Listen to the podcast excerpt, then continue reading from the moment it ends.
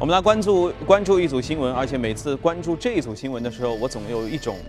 仿佛是美国总统的感觉，因为总统每天也要看这些数据啊。我们一起来关心一下，美国劳工部二十四号公布，二月份消费价格指数环比上涨了百分之零点二，这符合市场的预期。美国商务部公布了经过季节调整，二月份美国新房销售量呢，按照年利率计算是。五十三点九万套，环比大增了百分之七点八，远高于市场的预期。这是二零零八年二月份以来的最高水平。市场调研机构马基特发布的报告显示，三月份美国制造业的 PMI 上升到了五十五点三，这显示了美国制造业复苏势头良好。业内分析人士认为，这些良好的经济数据都为美联储做出加息决定提供了新的支持，也给当天美股的走势呢带来了下行的压力。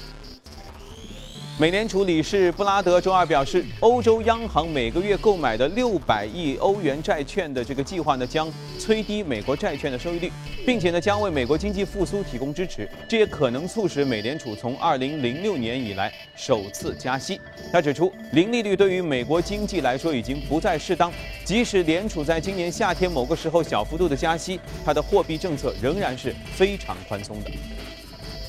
美国人口调查局周二发布的数据显示，二零一四年第四季度，美国各州和地方政府的税收收入同比增加了百分之四点二，达到了三千六百九十亿美元。其中，所得税、公司税和房产税的收入呢，都是有所增加的，但是销售税同比持平。再把视线转入希腊。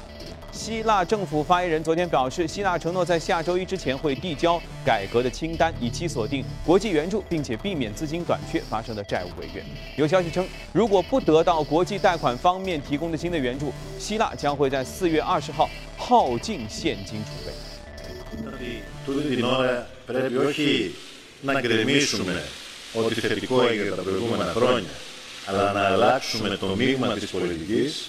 προκειμένου να αντιμετωπίσουμε αυτές τις παθογένειες. 金融投资家索罗斯认为，现在希腊退出欧元区的概率是百分之五十，而且这个国家经济可能是每况愈下。他指出，现在已经变成了一个双输的游戏，各方一开始的处理方法都是错误的。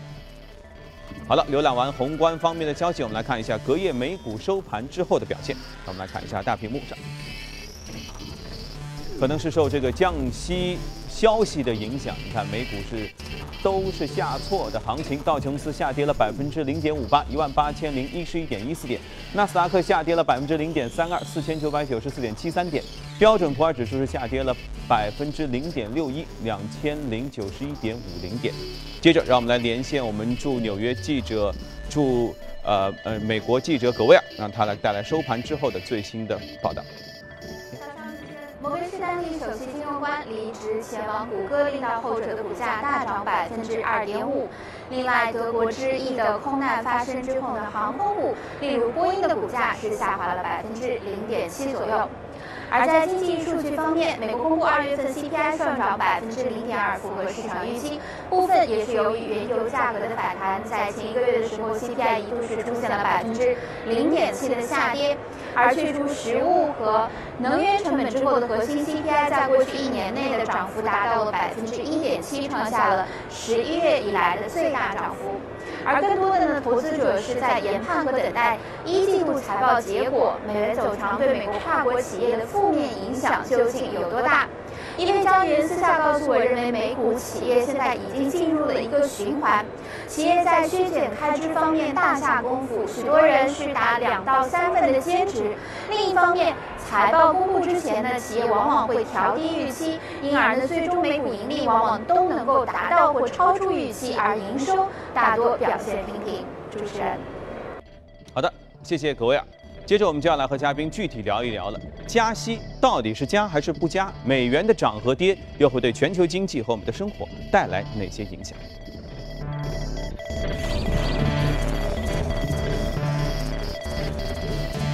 好，欢迎回来。在我对面的是我们熟悉的简佳同学，简佳同学一直以预测而闻名，至少从去年年底到现在都是这样啊。我记得在一开始你就说过美元的这个涨跌的问题，你有你自己的判断。对，嗯，现在依然还这样坚持嘛？对，其实，在前两前两周，其实美元出现一个大幅上涨的这样的一个情况之下，我们当时就做出一个判断，我们认为美元短期可能会出现一个见顶的一个状况。虽然说从中长期角度来说，我们依然是维持我们这样的一个判断，就是美元还是处在一个中长期的一个升值的一个空间，但是短期确实出现了一定的压力。那么一方面，我们说，呃，我们看到其实美元从上周的一百点四的这样一个水平，已经下滑到昨天的九十六点六啊。那么一方面，主要是因为我们看到美国和欧洲这样两个经济体的一个经济的一个对比的一个差距正在逐步的一个缩小。我们看到，呃，美国之前公布的一系列的一个经济数据都是低于市场预期的，包括周一的公布的二月份的一个二月份的一个呃二月份呃二手房的一个销售数据，年化虽然是达到了四百八十八万套，但依然低于市场的一个预期。那么同时，相对应的，我们看到整个欧洲的一个呃，在进入二零一五年，它陆续公布的一些先行的一些经济的一个指标。都是呃开出现了一个企稳反弹的一个状况，因此我们说两个国家的一个差距正在逐步的一个差异化正在逐步的一个缩小，因此短期对美元形成一定的压力。而对于美元另外一个非常重要的判断，就是我们之前一直说的，就是对于美联储加息的这样的一个时间点的一个判断。嗯。那加息，你看前面已经说到了。我看从刚才我们说到的新闻里面是，大家似乎官方有很多人都在说要有要加息，要加息。对，其实市场目前主流的观点也是认为六月份会加息。嗯。但其实我们在去年年底，我们对于二零一五年做这样一个全球宏观的一个判断的时候，我们就明确提出了我们的观点。我们认为至少六月份加息的概率是不大的，甚至不排除全年都不加息的这样一个可能性。嗯。其实我们可以把现在的一个美国经济和一九三三七年。美国的经济做一个对比。当时其实一个情况非常的类似，就是美国当时的利率也是处在一个零的一个水平，嗯啊，而整个的一个低利率也是造成了资产价格的一个大幅的一个上涨，包括我们也看到也是推动了美国经济的一个企稳。但是之后，在一九三七年到一九三八年三月份这样的一个期间，美联储啊通过多次的加息来收紧一个货币政策，那最终导致的结果就是美债出现了一个大幅的抛售，同时美国股市是出现了百分之五十的这样的一个。暴跌，那最终导致美联储又重新又回到了一个降息的一个通道啊。那么目前我们看到，其实我们的这样的一个观点也是得到了一个非常重要的人物的一个支持啊。我们看到就是美联储的二号人物，也是伯南克的这样老师，就是费舍尔。费舍尔其实他在上周末的这样的一个表态也呃，他他也有一个讲话，他们表他虽然是一个鹰派的一个代表人物，但是他的表态显示。他认为今年虽然说今年有可能会进行，呃，美联储大概率会进行一个加息，但是在加在首次加息以后，美联储还是要啊来来评估未来的一个应对的一个措施。嗯，那么也有可能是进一步的延续的加息，但是也不排除重新降息的这样的一个可能性啊。所以你的感觉是，现在大家风雨欲来，呃，这个这个山雨欲来风满楼的这个感觉是，只是想营造这样一个态势，对，但不一定会真的出那招，对。对，甚至是目前，而且我们我们判断，比如说九月份或者十二月份加息的概率可能会比六月份来的更大一点。对啊，好，那至少吃了这个定心丸，呃，至至少你你的这个定心丸之后，我们先把加息放一放，我们来看石油吧。油价到底这个现在，因为呃很有可能是今天或者明天啊，中国的这个油价的窗口要打开了。对，那国际原油现在你觉得可能会怎么走？对，其实我们对油价一直相对来说比较谨慎的，而且我们我们甚至认为。目前油价再度下跌的这样的一个风暴，很有可能会再度来袭。啊，其实上周我们就已经啊，也是提到过我们的一个观点。那么我们认为，为什么这轮油价我们觉得短期会有一个很大的一个压力，就是因为美国目前整个原油的一个储存能力是出现了一个瓶颈。嗯，那么整个装满了，对，基本上是装满了。因为看到整个的一个国际能源组织，它最新的一个数据显示，美国目前的一个原油的一个储量已经达到了四点四九亿桶。这创出了一个历史的新高，也就意味着它的一个潜在的一个储存的能力基本上已经耗尽了，甚至我们预计在未来的两个月之内，整个的一个潜在的储能就会耗尽。如果没有一些缓冲的措施的话，那么未来生产出来的这些原油，包括我们看到，其实美国目前的整个的一个产能还在创出一个新高，那么这些新产生出来的原油就。不得不进入到现货市场。那么对现货市场会形成一个持续性的一个一个压力啊。对，然后另外我们看到，这对于整个的一个美国的一个页岩油产业也会形成一个持续性的一个压力啊。但是我们说。原油下跌，其实最受益的是谁？其实最受益的，我们就是就说就是像中国这样的一些制造业的一个大国啊。其实一方面我们看到，其实包括您也讲到了，就是其实油价持续的一个下跌，对于中国老百姓来说，它的一个消费能力、它的一个购买力也得到了进一步的一个增强。那同时，对于啊中国的一些制造业企业来说，它的它的一个盈利能力也会得到一个大幅的增强。因此，我们。一虽然说我们从去年四月四季度开始唱多 A 股，那么 A 股无论是上证指数还是创业板都是连续创出了一个新高，对啊，也是一个非常惊人的一个涨幅。但是我们依然认为 A 股还是全球投资者目前值得超配的这样的一个资产之一。啊，经即使经历了昨天中午的那点动荡，对不对？只有风雨之后，我们才会更加坚定这个信心。整个 A 股的一个中长期的看涨逻辑并没有被打破啊。OK。好的，那已经知道了美元的表现和呃和美股，我们应该来看一看隔夜美股的异动美股榜上涨幅榜的一些最新的行情。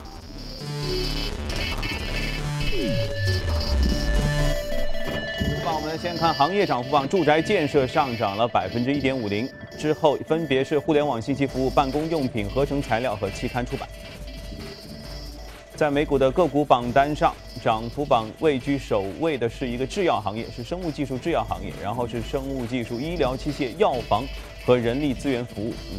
关于制药这个方面的美股，好像一直是在我们讨论的话题范畴之内的。嗯，我们今天选取的是这家叫 Ambio 的呃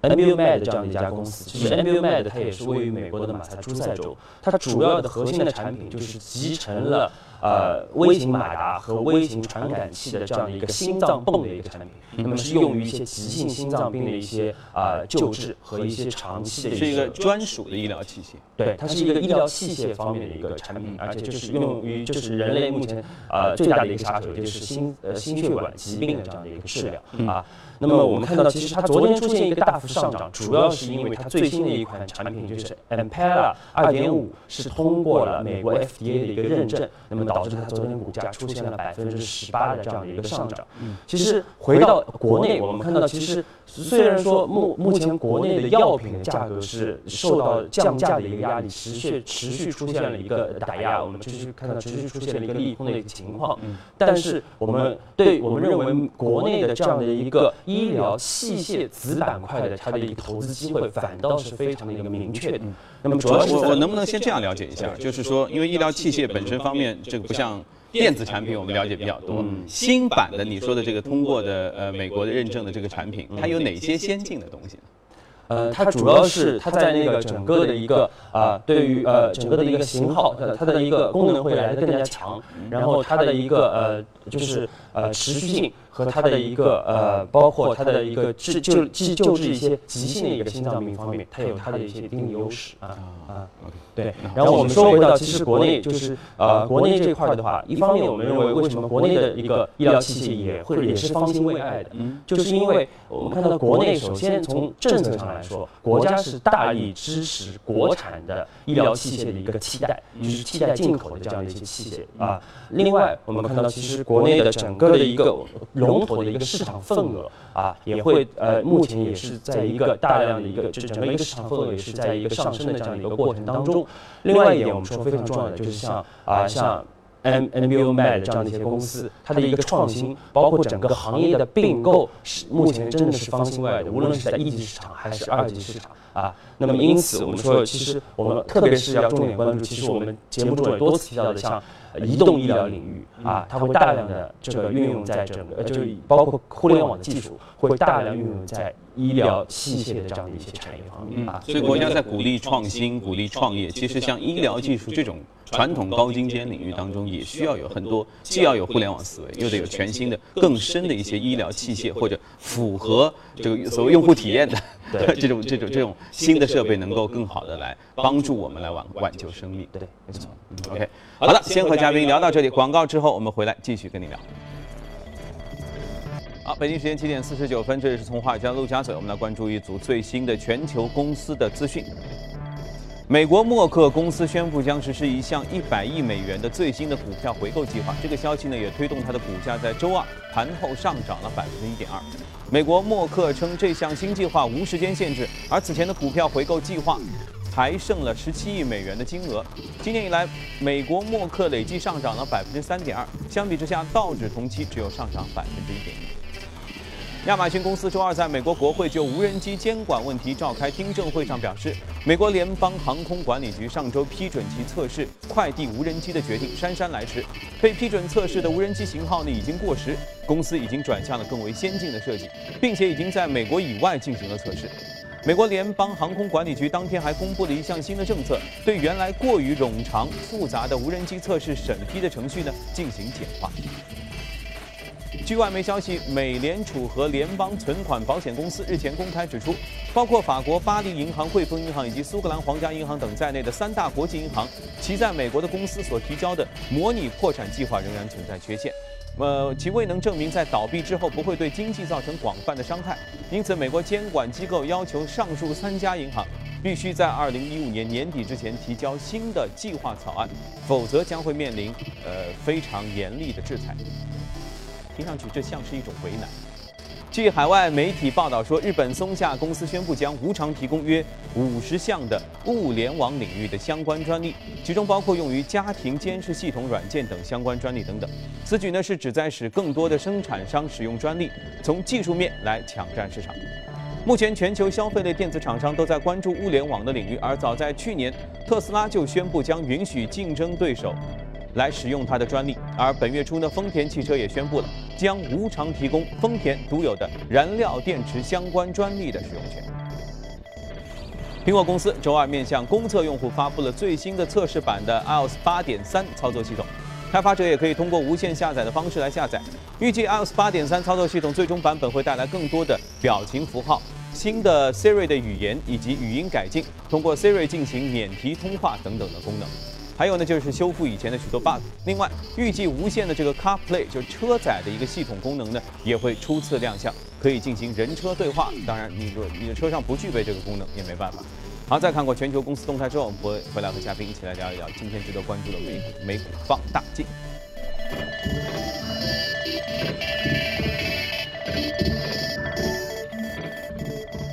两个板块，军工，呃，来自波音公司下跌了百分之零点七三，另外是 Netflix，就是制作纸牌屋这个互联网公司，家庭娱乐上涨了百分之三点一二。啊，先来说说为什么说波音吧，因为波音公司昨天出了这个空难事故之后。呃，空客、波音，它的股价都是受受影响的。为什么今天偏偏挑了它呢？啊，对，但其实我们看到，其实波音我们大家也很熟悉，那它也是全球最领先的这样的一个